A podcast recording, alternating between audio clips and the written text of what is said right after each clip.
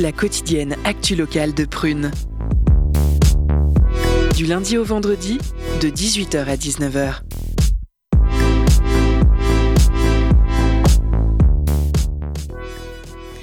Bonjour à toutes et à tous, bienvenue dans Curiosité, votre émission quotidienne. Nous sommes le mercredi 19 octobre, il est 6h03, vous êtes bien sur Prune 92 FM. Je sais que vous êtes nombreux à nous écouter en voiture, dans les bouchons, voire au travail. Alors j'espère que vous êtes heureux de nous retrouver. En tout cas, nous, nous le sommes. Vous ne le savez peut-être pas, puisque les programmes continuent pendant les vacances chez Prune, mais c'est la rentrée Radio Prune pour nous les curiositeurs. Alors je rempile donc pour une année de plus à l'animation de curiosité. Vous me manquiez trop, ce n'était plus supportable. Plus supportable au point de errer tel un zombie dans les rues de Nantes en criant ton nom, Prune Certains soirs de pleine lune ou de venir gratter tel un petit chien à la porte du studio. Alors ils m'ont dit Non, Julie, tu dois attendre encore, ce n'est pas le moment. Mais toi, la méditation m'est fait quelque chose. Alors j'ai écouté les conseils de mon ami, le Dalai Lama. Oui, je sais, j'ai du réseau, qui m'a dit tu sais, Julie, pratiquer la patience est la manière la plus efficace de préserver la paix de l'esprit. Oui, il a une voix de sicilien, c'est un peu bizarre. Hein. Alors, je te... Alors, je te remercie, Dada. Oui, c'est son petit nom pour les intimes. Hein. Mais euh, je vais plutôt euh, ressortir le bon vieux micro euh, karaoké high-tech, clignotant des années 90, quand le manque se fera sentir entre deux macramés, c'est ma passion, et ça fera le job. Et ça a fait le job, parce qu'on est là, là aujourd'hui, et c'est parti. Vous avez la chance, et vous aurez la chance de m'entendre. Moi et ma douce voix, à partir d'aujourd'hui, tous les mercredis et certains lundis, de 18h à 19h, accompagnés de ma team de choc et de charme, puisqu'ils sont à mes côtés. Suvan, salut. Salut.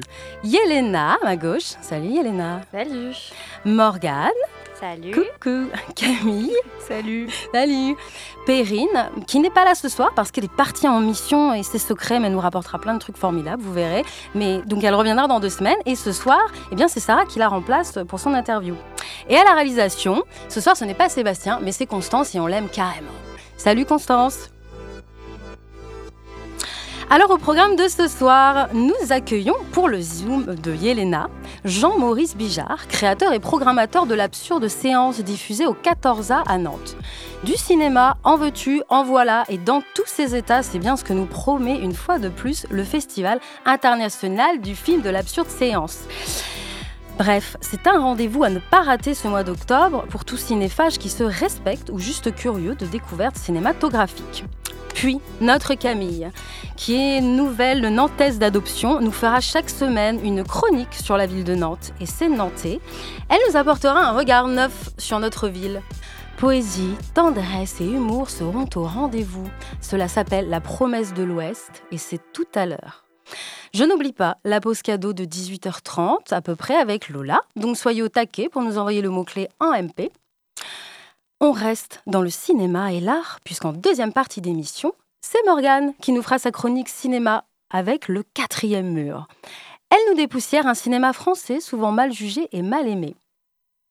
Puis l'entretien de ce soir sera consacré à un homme d'action, de terrain et de combat, puisque nous recevons Robin Michon, secrétaire adjoint et représentant syndical CGT au CSD, Santé Action Sociale 44. Il nous fera une sorte de bilan de la situation et des revendications suite au mouvement de grève depuis plusieurs mois que connaît l'aide sociale dans le département 44. On finit en beauté avec Suvan et sa chronique photo et il sourit à côté de moi. il est modeste. Et en plus d'être un très bon photographe, c'est aussi un très bon conteur d'émotions puisqu'il nous fera voyager à travers un cliché choisi. Fermez les yeux, écoutez la photo, c'est ce soir. Allez, embarquement immédiat pour curiosité. On est ensemble jusqu'à 19h.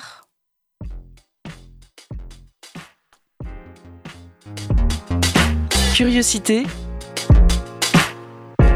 Le Zoom Actu. Ce soir, nous sommes en présence de Jean-Maurice Bijard, créateur de l'Absurde Séance Cinéma le 14A. Bonjour Jean-Maurice. Bonjour. Bonjour. Alors, vous venez euh, aujourd'hui nous parler de la 14e édition du festival ASNIF, un festival qui a lieu du 18 au 23 octobre. Donc, ce festival, il propose une sélection de films éclectiques. Donc, euh, en première partie, le film d'ouverture qui commence par un thriller, La Conspiration du Caire, qui a remporté le prix du scénario au Festival de Cannes cette année. Mais on peut retrouver d'autres films peut-être moins plébiscités par la critique, tels que le film d'horreur The un film sanglant et peuplé de créatures étranges et vous proposez aussi des classiques plus familiaux comme les Goonies. Jean-Maurice Bijard, comment ça se passe la sélection des films qui passent pendant le festival? Comment ça passe la sélection des films? Voilà, c'est ça. Comment vous sélectionnez les films qui vont passer euh, pour le festival? Eh ben, J'ai envie de passer des films que je souhaite euh, partager, des films que j'aime bien, euh, des films que j'ai envie de faire découvrir ou que je souhaiterais moi-même, si j'étais spectateur, revoir en salle pour ce qui est des films qu'on n'a pas toujours vus. C'est vrai, par exemple, cette année, pour euh, bah, des choses comme euh, des Goonies, on peut avoir euh, des films comme Rollerball, qui sont des choses à, découvrir, à redécouvrir. Et puis, autrement, bah, les coups de cœur, il y a des petites choses rigolotes comme Holy Shit, qui est une, comédie assez curieuse, un type qui se retrouve enfermé dans les toilettes un chantier appelé à être euh, démoli. Et donc euh, là, on passe la quasi-intégralité du film avec lui dans les toilettes. C'est assez, assez arbre, on peut dire, hein, mais euh, ça mérite d'exister. On fait la première en France. Première en France également d'autres films pendant la nuit fantastique, qui est un peu le fer de lance. Mhm. Il y a le dernier Kitamura dans un film avec des voleurs d'organes, ça fait corps. Il y a un autre film qu'on va passer, c'est avec Dave Grohl et les euh, Food Fighters pour Studio 666. Ce sont des films que j'ai vus, que je regarde, que je découvre de liens qu'on m'envoie, de festivals auxquels je participe, à Bruxelles, à Gérardmer, à Cannes ou ailleurs, je tente de, j'ai toujours à l'esprit quels sont les films qui pourraient plaire au public. Alors du coup, voilà, c'est des choses parfois déviantes, des fois trash, des fois pas, mais juste des coups de cœur et des envies de partage, parce que c'est ça en fait l'idée, c'est que dans la salle, si le film s'y prête, eh ben, les gens lâchent et puis euh, ouvrent leur gueule, racontent des conneries et de la merde, les applaudissent à tout groupe, ou alors, le cas échéant, ils sifflent si on repasse un film qui ne leur plaît pas. Mais encore comme ça, c'est mieux. Alors, au-delà du festival, les absurdes, l'absurde séance, c'est un film euh, un vendredi sur deux euh, depuis la rentrée 2022, avec une mhm. sélection de films du monde entier et des films en tout genre. Donc, pour trouver, comme vous l'avez dit, des films fantastiques, mais aussi des films d'horreur ou de vrais nanars assumés des films qu'on ne voit pas dans d'autres cinémas. Euh, Jean-Maurice Bijard, est-ce que c'est important pour vous et l'équipe et l'équipe de l'absurde séance de redonner une seconde vie à ces films qui sont parfois mal jugés par la critique ou par le public? Oui, c'est important, d'autant plus qu'aujourd'hui, euh, bon nombre de films qui sortent au cinéma, qui sont vus dans les salles de cinéma, sont des films euh, un petit peu formatés, un peu balisés. Ce sont des films de franchise. On sait qu'on n'a plus forcément euh, et facilement accès à des films comme Halloween ou euh, des Conjuring et autres, mais je pense qu'il y a une production existante qui ne voit pas forcément le jour, euh, qui n'est pas nécessairement distribuée ou qui sort directement en vidéo ou sur les plateformes de streaming, mais qui a le mérite d'exister. Ce sont des gens qui ont travaillé dessus, qui ont fait ces films-là avec euh, avec brio, avec amour et euh, véritable passion pour le genre. Et ces films-là ont, ont la chance d'être vus parfois en festival, mais leur carrière, en France en tout cas, s'arrête là. Donc notre intérêt, c'est au-delà de ça, de les faire découvrir, les partager, les montrer au public qui, depuis le temps, nous connaît bien et sait très bien comment ça se passe et sait que euh, pour ce qui est du cinéma fantastique, mais pas que, ça peut être aussi le cinéma d'action, on aime beaucoup le cinéma asiatique. Longtemps, et au début de la en 2000, quand on a commencé, on a montré pas mal de Jet Michel Yeoh et autres, qui, pour le coup, ont eu leurs heures de gloire un peu plus tard, tout comme John et etc. Mais euh, disons que notre intérêt, c'est véritablement de partager. Je fais avec des gens que je ne connais pas de prime abord, au cinéma 14 euh, que j'ai toujours fait chez moi dans mon salon, c'est-à-dire montrer des films, des extraits de films, euh, pour justement choquer, pour amuser, étonner, pour euh, voir les réactions des gens, pour pouvoir échanger, en parler. Et puis, comme je fais ça maintenant depuis 22 ans, je commence à savoir bien comment ça se présente euh, dans certains types de films, en tout cas. pour justement affiner un petit peu ma sélection vers des choix un peu plus radicaux, un peu plus extrêmes, un peu plus trash dans certains cas. C'était euh, l'an dernier l'occasion pour nous de montrer The Sadness, qui a fait beaucoup parler de lui mhm. entre-temps, qui s'imposait de lui-même comme euh, en partie de films qu'on a envie de montrer et de faire découvrir à notre public. Parce que, euh, voilà, il y a des films comme ça, il y a une quantité de films existants auxquels on n'a pas accès nécessairement. Les voir sur grand écran, c'est toujours mieux que d'avoir les subir chez soi sur son PC, voir sur sa tablette. Je parle même pas de regarder, pour ceux qui prétendent le faire, et de l'avoir vu, à défaut de l'avoir subi, un film sur un téléphone. Là, c'est pour moi encore autre chose. Cette euh, programmation variée, justement, euh, est-ce que vous arrivez à voir un peu quel type de public ça attire? Est-ce que ce sont plutôt des cinéphiles avertis ou justement un public un peu plus large? Euh, Est-ce que vous arrivez à juger quel type de public va aux absurdes séances? Ah ben, il y a un peu de tout en fait, parce que quand on passe un film d'horreur, par exemple, gore ou autre, on a un public qu'on peut avoir assez facilement parce qu'ils nous connaissent, ils savent qu'on va justement dans ce sens. Et c'est un public qui peut être un public métalleux ou autre, euh, qu'on connaît bien parce qu'on a un fort partenariat avec euh, le Hellfest et puis euh, le Ferrailleur. Donc ça, c'est c'est pas très compliqué pour nous de faire venir, les, leur donner l'information, en tout cas, ils font ce qu'ils veulent après. Quand on passe un Japanim ou quelque chose d'un peu geek, comme ça, on a des partenariats aussi avec Japanim et quelques boutiques un peu spécialisées dans le genre. Et puis quand on passe euh, une petite perle rare, un film qu'on ne connaît pas, on s'adresse à tout le monde et n'importe qui, et les gens viennent ou pas. Après ça, c'est, euh, je dirais, plus notre problème euh, qu'autre chose, surtout si le film ne rencontre pas le succès qu'on aurait souhaité. mais ça, on n'est plus rien, on n'est pas, on n'est pas devin. L'idée, c'est de montrer les films, que les gens viennent ou pas. Après, ça, ça leur appartient mais euh, je préfère 100 fois, par exemple, faire euh, une salle avec, par exemple, 40 personnes, et c'est arrivé, euh, et avoir 40 personnes qui sortent enchantées, comblées, ravies, plutôt que de passer à un film, à un Insidious, Conjuring ou autre, qui personnellement m'intéresse pas et qui, je pense, ont pas leur place à la séance, puisque d'autres cinémas le font très bien.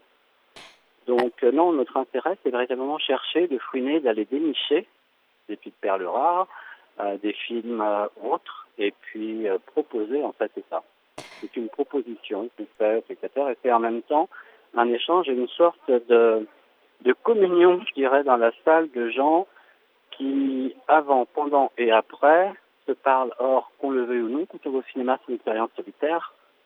Je me vois pas, ou je serais vite pris pour un cinglé, euh, dans la rue ou dans la salle, parler à mon voisin, dire tiens alors, euh, bon, euh, et encore moins après, c'est un truc qu'on a perdu, qui se faisait et qui n'existe plus, dommage, mais bon, c'est ce vers quoi j'aspire, je, je tiens à remettre un petit peu au goût du jour, c'est-à-dire entretenir euh, cet esprit convivial et ça patoche. Eh ben, vous faites une très bonne transition pour ma prochaine question. Justement, j'ai moi-même vécu une absurde séance et c'est vrai que ça diffère d'une séance classique euh, de cinéma. Les gens rigolent dans la salle, font du bruit, communiquent entre eux, alors que lors d'une séance classique, euh, généralement, le, le, calme est de rigueur. Et le silence est de rigueur. Et donc, on évite plutôt de parler à son voisin pendant le film. Euh, et donc, est-ce que c'est, enfin, de ce que j'ai compris, c'est un peu l'esprit de l'absurde séance, du coup, de vivre une, Alors, oui, séance de cinéma. Oui. Selon le film. Parce que hier soir, par exemple, on ouvrait avec euh, La conspiration du Caire. Le film ne se prête pas, mais pas du tout, à ce genre de fantaisie. Et dans la salle, on regardait le film de façon classique, voire euh, religieuse, sans faire de jeu de mots. Maintenant, euh, quand, par exemple, c'est la nuit fantastique, puisque la nuit fantastique est un peu, euh, c'est un peu, le Bronx, c'est un peu le bordel quand même. Dans la nuit fantastique, euh, les gens gueulent, les gens hurlent, les gens applaudissent. Euh, on les y invite d'ailleurs, que ce soit par le ton qui donne, la façon dont c'est présenté, puis il y a des animations, etc. Non, il y a vraiment plein de choses qui font d'ailleurs, par hasard, si la nuit fantastique est déjà pleine depuis bientôt une semaine, et qu'on jouera cette même nuit fantastique sur en tandem dans deux salles. On a déjà quelques, pas loin de 400 places qui ont été vendues.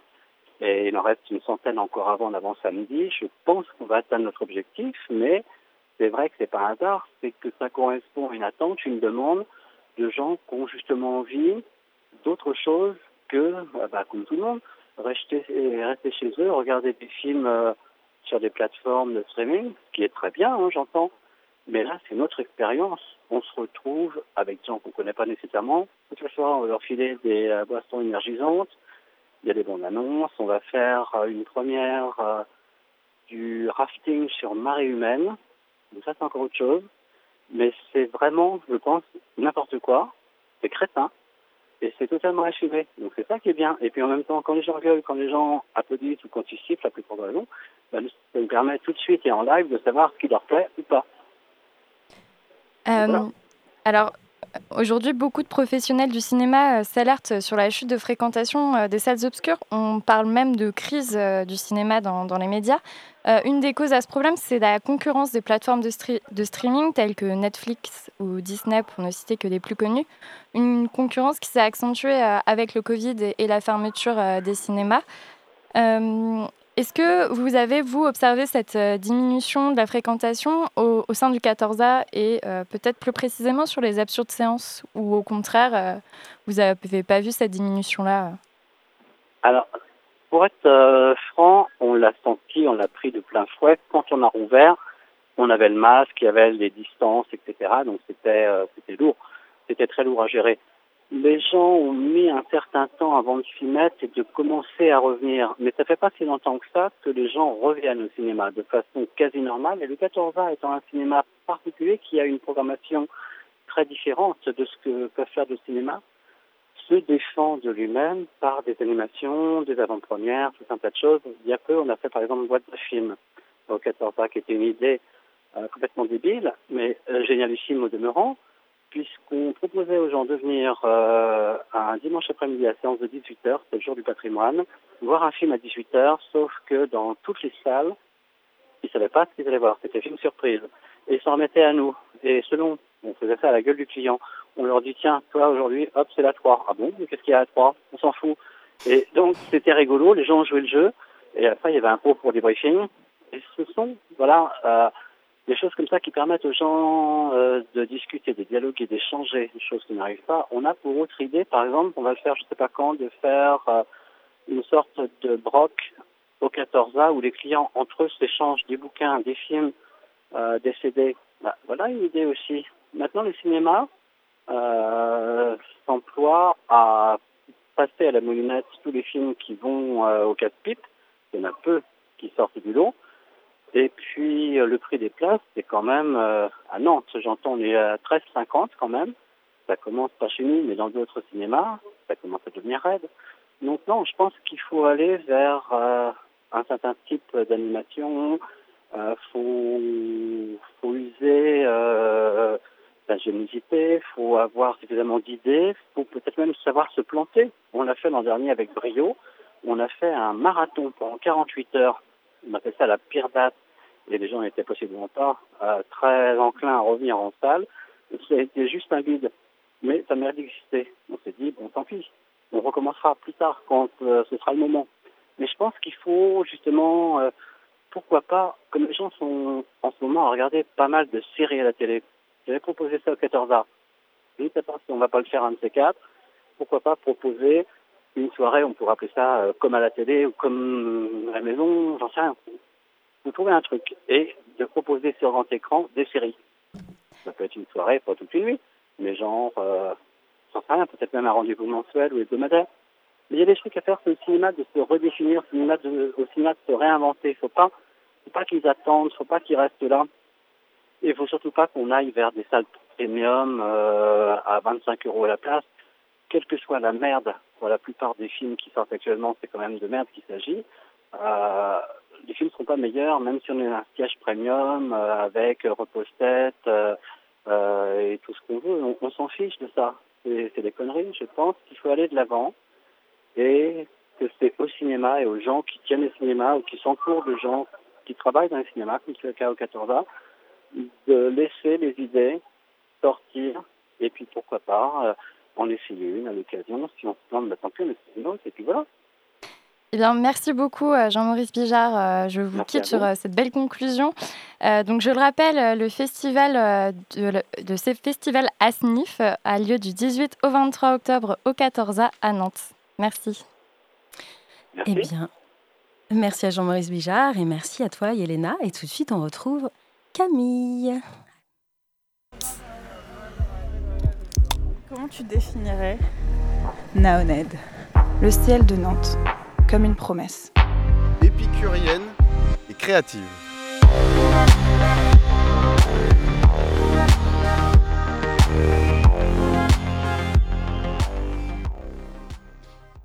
Il y a des pavés de toutes sortes à Nantes, des gros rectangulaires et lisses place du cirque. Ils sont gris comme les ardoises des toits de la ville. Il y en a des tout petits carrés le long du quai de la Fosse. Ils embêtent les roues de mon vélo et bordent les épiceries de nuit. Il y en a jetés dans la mare, ou du moins dans la Loire. Par exemple, euh, on rapproche insécurité et immigration. À tort, à raison. Moi, qui suis pour en juger, je viens juste d'emménager ici. Oui, euh, en ce moment, je me sens un peu comme ce petit pavé imparfait. Pas tout à fait rond, au milieu de ses copains mieux taillés. Comme un anonyme, parmi les milliers. Ah, mais voilà que je me retrouve au bord de l'Erdre. Ici, les pavés sont ronds irréguliers, mais pleins de caractère. Ils jouxtent des péniches fleuries, beaucoup trop insouciantes, comme si elles vivaient encore à l'heure d'été. Mais bordel, vous avez pas vu les infos? Sur ces pavés-là, on a tracé le chemin du voyage à Nantes. Vous savez quoi? Moi aussi, j'aimerais bien suivre une ligne verte fluo tracée par quelqu'un d'autre. Enfin, quelqu'un qui sait de quoi il parle. Suivre un chemin qui ne semble jamais se terminer? Qui est-ce qui a dit déjà? Peu importe la destination, seul le chemin est important. Nantes, tes pavés recueillent tout. Les battements de cœur de la jeunesse, qui vibre au diapason des BPM, la bière est la piste de ceux pour qui il n'est plus l'heure de rêver. Les pavés ont s'y fait draguer aussi. Bon, le plus souvent, on appelle ça harceler. Les pavés retiennent nos rêves. On les confie les matins embrumés ou les soirs de pleine lune, quand on pense que personne ne nous entend. Vous savez, quand on dévisage nos semblables, qu'on les juge un peu, mais pas autant qu'on se juge nous de ne pas être devenu quelqu'un d'autre. Mais pourquoi l'eau de la Loire est toujours marron? À peine arrivée et déjà, je suis nostalgique de ces jours d'été interminables. On les arrosait de bière fraîche pour mieux les supporter. Mélancolique de sentiments d'euphorie de ma découverte de la ville. Nostalgique de ces balades à vélo la nuit. Ton île fantastique m'inspirait fascination et effroi. Nantes, tu n'en finissais pas de me surprendre. Est-ce que tu serais toi aussi un peu fatigué après cet été caniculaire? Oui, oui, ben, comme toi, angoissée par ces lendemains incertains, je me lève chaque matin brumeux, assailli de doutes. Puis, au fil des heures, timidement d'abord, apparaissent les premiers rayons, comme la douceur d'une caresse. Et soudain, je l'aperçois. Il vient d'un bloc, ce soleil de l'Ouest. Pas chichiteur, franc-tireur, tranchant comme du fil à beurre. Le ciel de Nantes, comme une promesse. Nantes, j'ai jeté mon dévolu sur toi. Si tu savais comme je t'ai désiré, ma ville, mon identité, enfin me sentir chez moi. Mais j'ai pas été tout à fait honnête avec toi. Oui, euh, avant toi, il y en a eu d'autres. Déménager et porter ses espoirs sur le bitume d'un nouvel Eldorado, ce mouvement de cœur, c'est pas la première fois que je l'entame. Nantes, je sais pas ce que tu me réserves, mais déjà, tes pavés épousent mes pas mal assurés et je me sens moins seule. Je sais que je dépose des espoirs un peu trop larges sur tes trottoirs bienveillants, la promesse de l'Ouest d'un bleu sans fin, mais je crois pas être la seule. T'appartiens aux jeunes, à tes habitants. Ici, les citoyens s'emparent de leurs rues, des quais, ils les bouffent à pleines dents et ils dessinent un avenir à leur image. Alors oui, si les pavés de Nantes pouvaient parler, ils créeraient leur fierté d'être les gardiens des pas des Nantais, ces êtres d'aventure.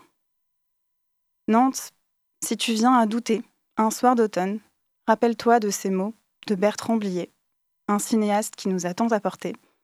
Regarde-toi dans mes yeux, tu vas te trouver sublime. C'est beau.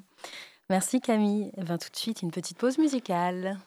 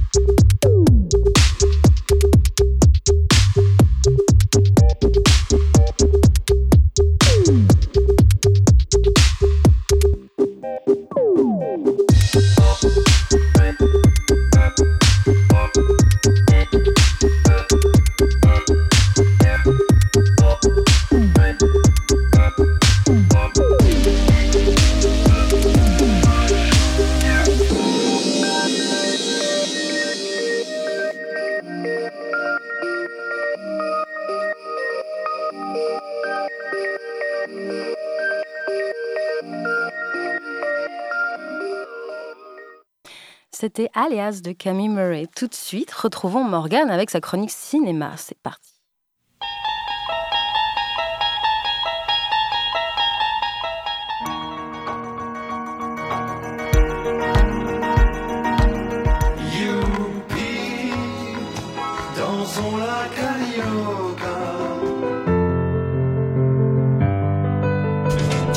Bienvenue dans Quatrième Mur, votre chronique ciné du mercredi soir. Avant de vouloir devenir journaliste, j'ai longtemps voulu être avocate. Je voulais me spécialiser dans le droit de l'enfant. Je rêvais de faire régner la justice et de sauver la vie de, milliers d'êtres. Oui, oui, j'étais idéaliste, mais la réalité m'a vite rattrapée. J'ai réalisé que je ne serais pas à la hauteur face à des actes violents commis sur de si petites victimes. Et c'est en y repensant que m'est venue l'idée de parler du film Choc de Xavier Legrand jusqu'à la garde, disponible sur Netflix. Sorti en 2018, Jusqu'à la garde, c'est l'histoire d'un couple qui se sépare. Entre les deux, il y a leurs enfants, dont leur fils Julien. La maman en veut la garde exclusive, mais la juge déclare une garde partagée. Julien devient dès lors un bouclier luttant pour éviter le pire. Commence alors une quête de vérité du côté des spectateurs. La partie la plus intéressante, selon moi, c'est la façon dont le réalisateur arrive à nous faire douter des intentions du père. Ce sont des petits indices, ici et là, qui nous mettent la puce à l'oreille. L'obsession pour son ex-femme, les questions incessantes, l'impulsivité. D'un côté, on retrouve ce père qui semble torturé par l'absence de ses enfants. Et de l'autre, on retrouve la mère. Elle refuse sans cesse de parler avec son mari et le manque de contexte au niveau du, divorce interroge.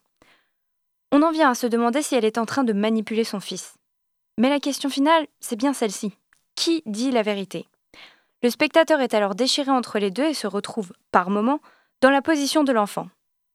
Mais celui pour qui on a le plus pitié, c'est le bouclier.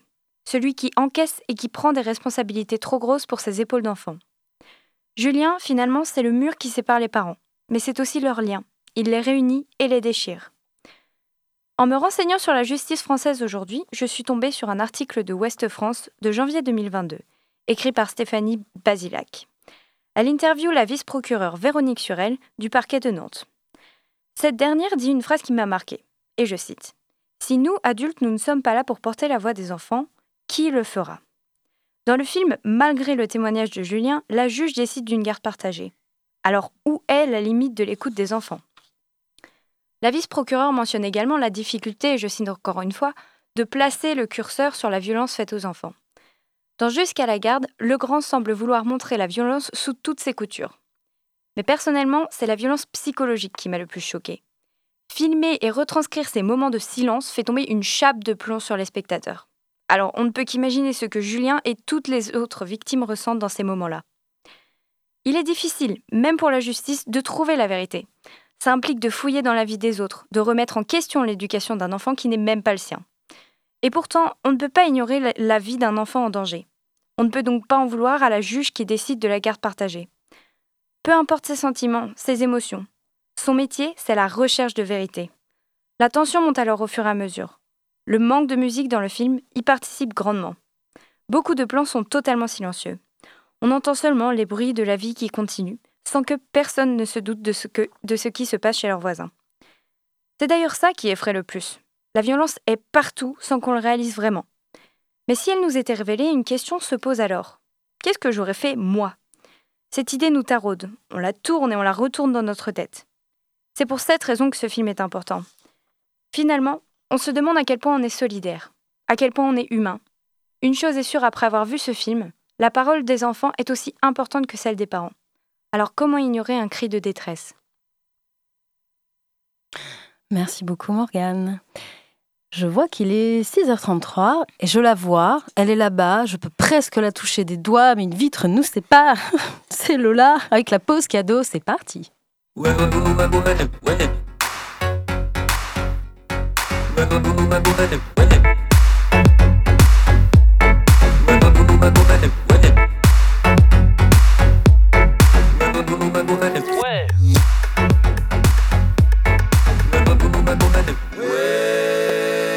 La pause cadeau.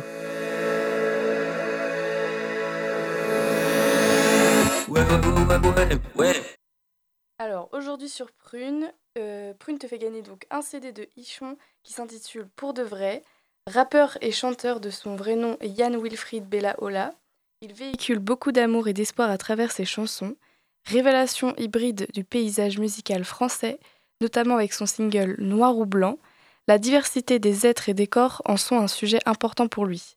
Alors pour remporter son CD, envoie ton plus bel emoji en message direct sur Instagram, sur l'Instagram de Prune. On se laisse avec le morceau Noir ou Blanc de l'album Pour de vrai de Ichon. Bonne écoute sur Prune.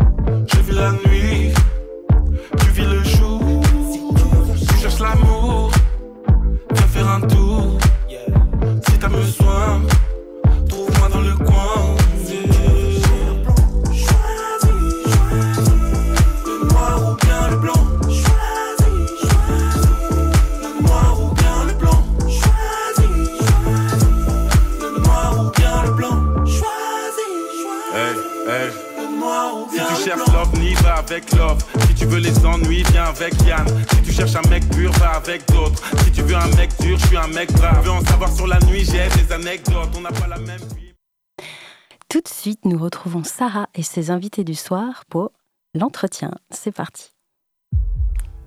Un mouvement social dans le secteur de la curiosité, l'entretien.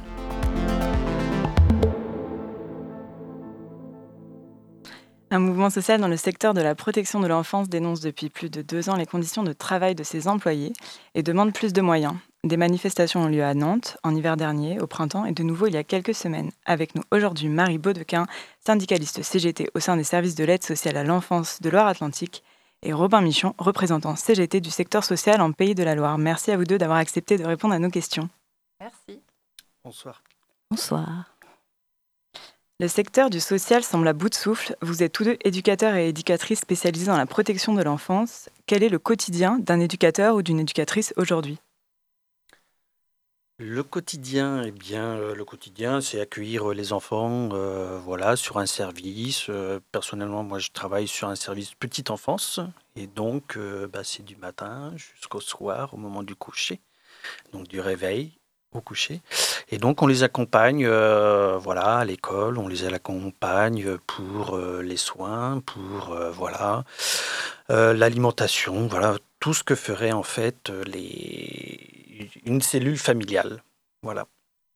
Et pour ma part, au niveau des services de l'aide sociale à l'enfance, on est davantage sur de l'accompagnement plus à distance. L'idée étant d'accompagner les raisons du placement et d'essayer, si c'est possible, de permettre un retour à domicile, c'est-à-dire travailler avec l'enfant euh, pour garantir que ses besoins au quotidien dans son lieu d'accueil euh, et le projet qui, lui est proposé lui correspond. Et puis, euh, plus à, plus long terme aussi, travailler avec la famille pour faire en sorte que, que les raisons du placement puissent disparaître, quand c'est possible. Ça l'est pas toujours. Il y a aujourd'hui une complexité à embaucher du personnel titulaire et à le garder, avec des arrêts maladie, des démissions. Est-ce qu'une revalorisation salariale pourrait pallier à ce problème de turnover permanent? C'est pas la solution unique, mais c'est une solution indispensable. Euh, on l'a vu euh, depuis le Covid avec euh, tous les métiers en tension, mais on parle de nos métiers du social, on parle des infirmières, on parle de beaucoup de métiers. mais ce qui est sûr, c'est qu'aujourd'hui, on est dans des métiers qui ont des contraintes fortes. Avec, on va parler de la perte de sens, je pense un peu plus tard, mais avec un engagement qui est, important, mais qui doit aussi euh, être valorisé financièrement. C'est pas possible qu'on soit avec des collègues qui euh, peinent à boucler les fins, les fins de mois, alors qu'ils prennent en charge autant de responsabilités au quotidien. Oui, en effet travailleurs sociaux donc exercent sur les structures sociales et médico-sociales. Aujourd'hui, pour ma part, voilà, on a des travailleurs sociaux qui sont payés quand même en dessous le SMIC qui travaillent 24 heures sur 24 pour certains, 365 jours sur 365. Et c'est vrai que les conditions de travail ne sont pas toujours faciles. Et malheureusement, voilà, quand on est payé en dessous du SMIC, voilà, ça une revalorisation salariale, en effet, c'est cette attractivité au niveau de, nos emplois, mais aussi ça donne envie de, travailler. Comme dit Marie, euh, il y a aussi cette perte de sens dont on va parler tout à l'heure, mais c'est vrai que à bac ou bac plus 3, euh, on est vraiment mm, revalorisé salarialement d'une certaine manière qui, voilà, qui, qui n'est plus acceptable. Difficulté à embaucher, difficulté à garder le personnel.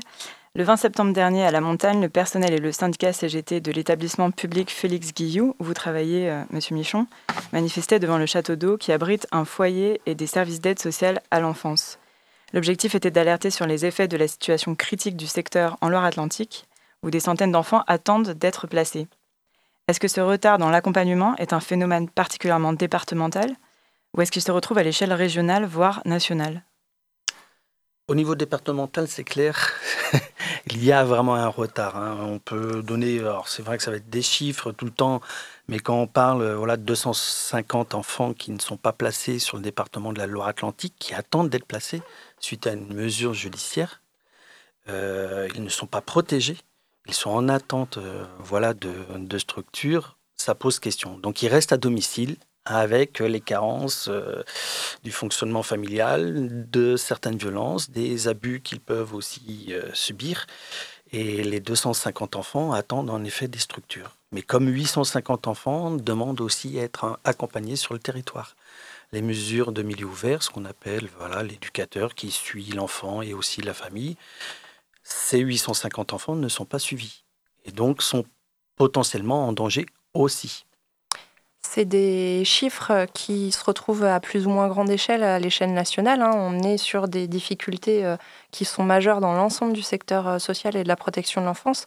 Il se trouve pour autant qu'on est dans un département qui a des moyens financiers importants et qui a fait extrêmement peu d'investissements depuis 10 ans dans la protection de l'enfance. Il y a eu euh, euh, quasiment aucune euh, création de places. Les créations de places qui l'ont été depuis, une dizaine d'années, ça a été pour compenser les, pertes de places, mais, mais pas beaucoup plus, alors qu'on a une population qui augmente en permanence. Et ça, c'est le département qui en fait la promotion sur, dans ses médias propres, donc ils ne peuvent pas feindre de l'ignorer. S'il y a plus de population, il y a forcément plus d'enfants à prendre en charge. Enfin, à un moment donné, c'est le, le, le calcul, il est vite fait. Donc, pas investir de manière régulière, c'est compliqué. Aujourd'hui, on est dans une situation où, grâce aussi à nos mouvements, euh, le département remet de l'argent sur la table de manière importante, mais on rattrape pas 10 ans d'inaction d'un claquement de doigts. Et c'est pas juste en mettant de l'argent euh, et en mettant la pression. Euh, voilà. Maintenant, il faut trouver les professionnels. On peut, on peut, on peut inventer du financement de mesure, et, mais s'il y a personne pour venir bosser, si, on, se retrouve au point zéro, quoi. Euh, donc on est vraiment dans cette réalité-là aujourd'hui. Euh, et ça a des impacts directs à la fois sur les conditions de travail des professionnels et ça accentue le mal-être des professionnels et donc le fait de trouver encore moins de personnel pour, euh, pour travailler.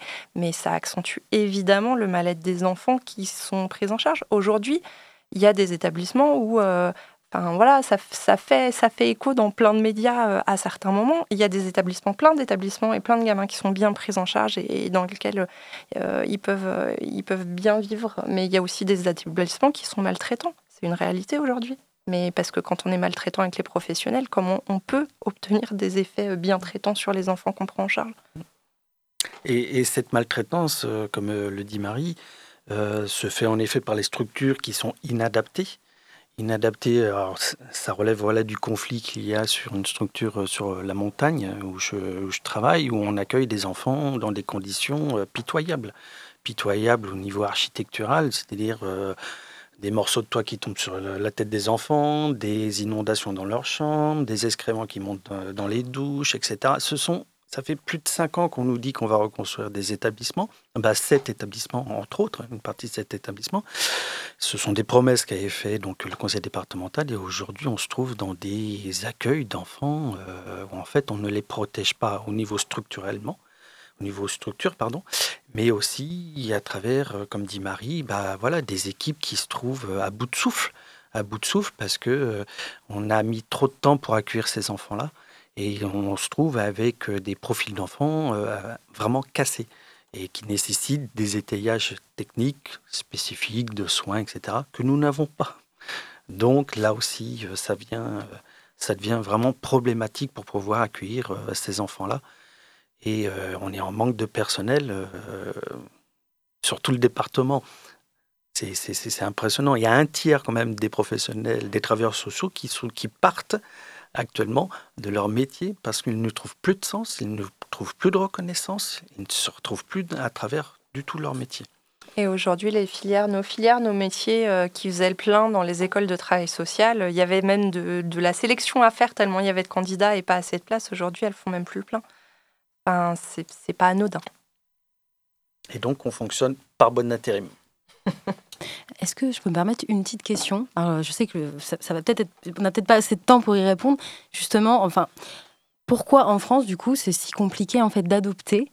Et d'après ce que j'entends, il y a tellement d'enfants en fait qui mériteraient euh, une vie de famille dans des conditions décentes. Et pourquoi du coup c'est aussi compliqué s'il y a autant d'enfants qui demandent à être euh, placés euh, ma, question peut être un peu naïve, hein, mais je pense que je suis pas la seule à me poser cette question-là parce qu'on confond les enfants placés, les, les enfants en attente d'adoption. Les enfants placés, ils ont une famille qui pour, euh, dans laquelle ils ont grandi, qui peuvent, euh, pour certains d'entre eux, maintenir des liens, même tous les week-ends, une partie des vacances. Il y a tout un tas d'enfants de, qu'on accueille qui maintiennent des liens euh, même en avec cas de, de, violence avérée en fait est-ce qu'on considère que du coup il faut laisser un temps enfin une deuxième chance pour non pas forcément mais c'est sur le nombre d'enfants accueillis en protection de l'enfance les enfants qui sont en rupture de lien avec leur famille, c'est pas tellement euh, une grosse proportion. Pour autant, euh, cette proportion-là, c'est pas forcément des enfants qui sont adoptables. C'est pas parce que c'est des enfants qui ont vécu des choses difficiles et qui ont aujourd'hui plus de lien avec leur famille, voire pour lesquels les parents ont plus de droits mm. envers eux, que pour autant ils sont prêts et en capacité d'être adoptés par, par une autre famille. Parce que ça demande aussi une capacité de pouvoir investir effectivement euh, mm. des nouvelles personnes et ils sont pas forcément en état. et du coup, ils ont besoin effectivement, tous ces gamins-là, d'avoir des équipes qui soient formées et solides autour d'eux. Ok, d'accord. Et nous fonctionnons avec des familles d'accueil, justement. Aussi. Mm. Oui, bah, bah, je, pensais aussi à des familles d'accueil, pas forcément pour une adoption définitive. Mais, les, euh, mais les euh, familles d'accueil, on est en recherche aussi. D'accord, parce que j'avais des amis à un moment donné, enfin voilà, mm. qui, qui, voulaient adopter et qui s'est dit bon bah peut-être que le compromis c'est de et je voyais que c'était très compliqué, même, même en tant que famille d'accueil. Euh, bah ouais, bah alors je parle d'un temps, mais, euh, mais je sais pas si c'est la Ouais, mais parce que famille d'accueil, c'est un métier aussi. Et là, aujourd'hui, on demande une vraie formation, un vrai métier. Bah, c'est pas plus ça, du coup. Oui, non, bah, tant mieux. Bah oui, non, mais heureusement, parce que voilà, passer d'une euh, famille où c'est pas top à une autre famille où c'est peut-être pire, c'est pas le but, quoi. C'est ça, il faut apporter des garanties. Mais après, euh, voilà, mm ce serait bien qu'on ait plus de familles. Aujourd'hui, euh, les, familles d'accueil partent à la retraite. On n'a pas donc on peut lancer limite un appel parce que plein de gens nous entendent. Donc si voilà, donc n'hésitez euh, pas à, si ça vous c'est des projets qui vous intéressent, à prendre contact avec les services du département pour vous faire clarifier les conditions, euh, le projet, etc. Parce que on est réellement en manque. C'est des mm. métiers qui sont difficiles mais qui sont très enrichissants. Mm. et pour le coup, on a vraiment besoin. Par contre, il faut accepter d'être sur le pont H24. Là, pour le coup, il n'y a pas de repos et ça met en, œuvre aussi sa vie familiale. Donc, c'est une, mmh. vraie réflexion à, avoir, mais c'est des, beaux métiers et des beaux parcours. Ouais, ouais, j'en doute pas. Ok, merci. L'appel est lancé. Euh, pour que l'accompagnement des enfants et des adolescents soit le plus adapté possible, vous disiez tout à l'heure qu'il faut une prise en charge qui soit pluridisciplinaire, euh, avec notamment des services de pédopsychiatrie, qui est parfois nécessaire. Quelles sont normalement les compétences d'un établissement public dédié à la protection de l'enfance par rapport à ces établissements médicaux?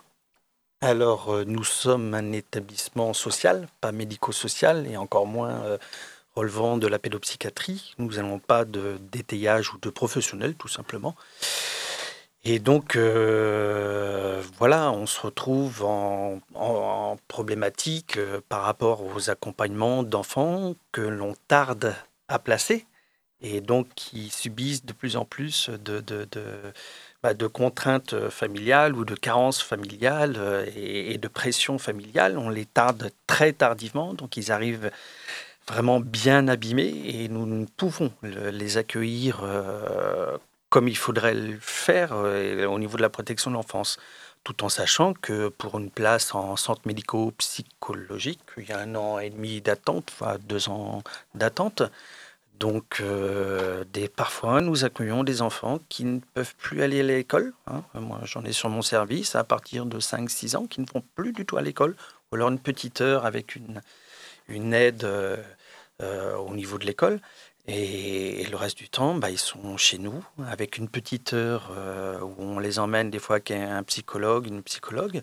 Mais le reste du temps, bah, on les a au quotidien et donc on doit inventer faire des activités avec eux, du lien avec des associations ou autres. Et c'est vrai que ça demande euh, énormément de temps.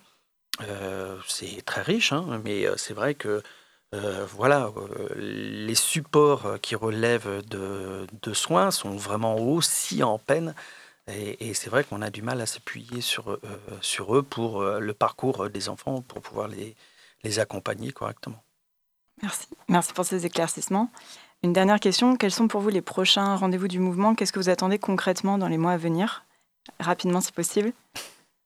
Ben, on a une date le 10 novembre, euh, voilà, où on va se mobiliser. Alors, euh, justement, ensemble, devant euh, l'hôtel du département pour s'adresser aussi aux élus en charge des, politiques de la protection de l'enfance, mais ensemble, public, privé, enfin voilà, département comme les associations, on est dans le même bateau. Notre objectif commun, c'est de prendre en charge les enfants, d'avoir plus de moyens, des, métiers qui soient valorisés aussi.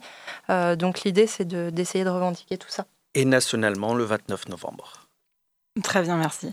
Merci à vous deux d'avoir répondu à nos questions. Je rappelle que Marie Baudeguin, vous êtes syndicaliste CGT au sein des services de l'aide sociale à l'enfance de Loire-Atlantique et Robin Michon, représentant CGT du secteur social en Pays de la Loire. Merci. Merci. Merci.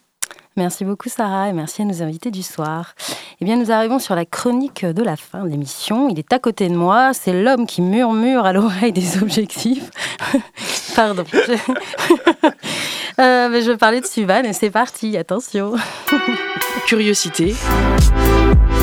Les chroniques de la rédaction. Entrant par le coin inférieur gauche du cadre, on distingue un poignet et la main qui va avec. Elle tient une bombe de peinture, une 9-4 de chez Montana pour les connaisseuses. Les deux remplissent une bonne moitié du tiers gauche de la photo. On devine que la couleur de la bombe est plutôt claire, par la collerette habituelle indiquant la couleur. Mais c'est une photo en noir et blanc, c'est peut-être un subtil vert pistache ou un jaune canari pétant. Non, un rose supernova ou un beau bleu pluie. Ça se trouve, c'est un simple gris nuage. On voit donc l'index qui presse le caps de la bombe aérosol et au milieu de la photo, la peinture projetée vers le mur. Sur celui-ci, on distingue des lignes, dont certaines forment un triangle. La main a l'air de peindre à gauche du triangle, donc il est à droite sur la photo. Sur le mur, il y a des zones plus claires et d'autres plus sombres, genre le triangle a l'air noir. C'est difficile d'être précis parce que la mise au point est sur le bout de l'index et qu'assez vite, on a un certain flou sur ce qui est devant ou derrière lui. En fait, ça paraît presque évident, c'est tellement proche que c'est le photographe qui tient la bombe.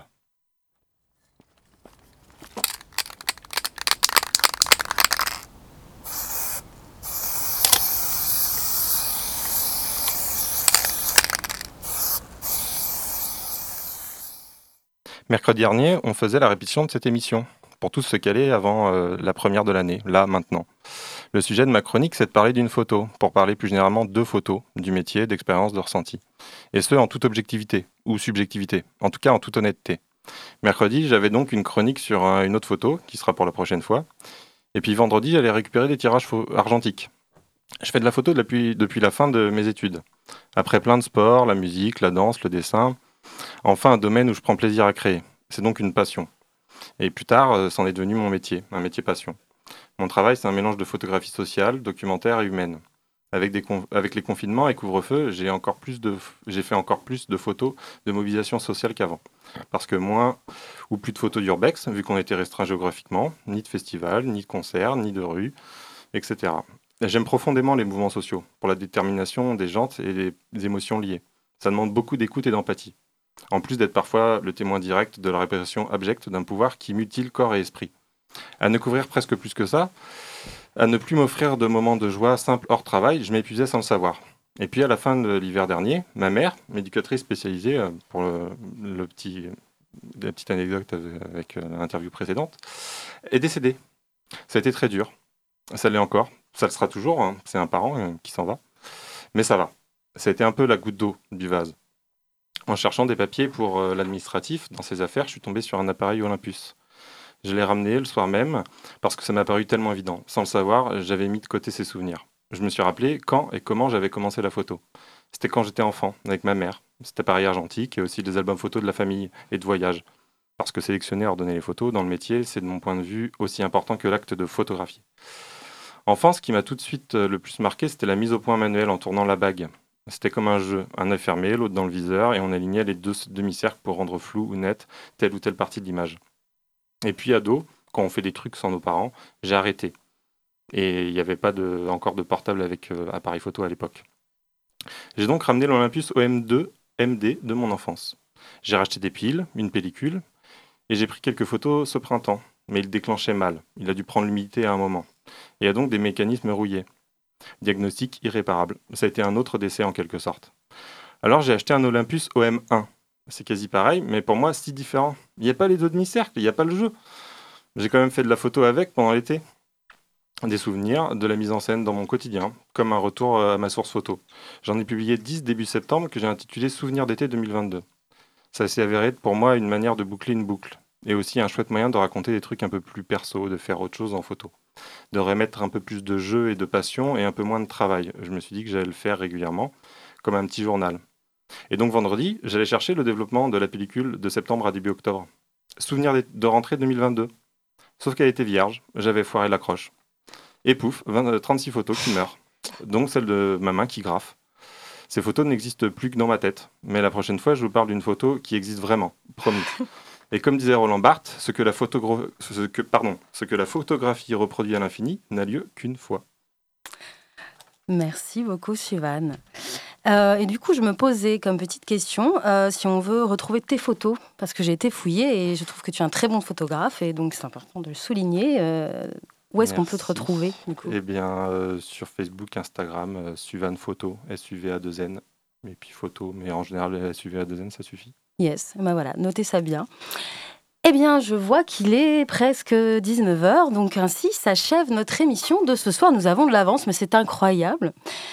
Je vous rappelle, mais je sais que vous êtes très fan de nous, donc vous le savez déjà, hein, mais moi, vous pouvez nous réécouter euh, en podcast, ainsi que les morceaux diffusés, parce que je sais qu'on a dû les écouter un petit peu ce soir, donc vous pouvez les réécouter euh, en entier, donc sur le site de Prune.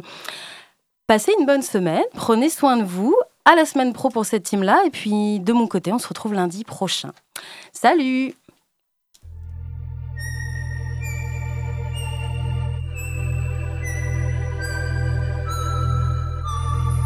Curiosité. Du lundi au vendredi de 18h à 19h. Et en podcast sur prune.net.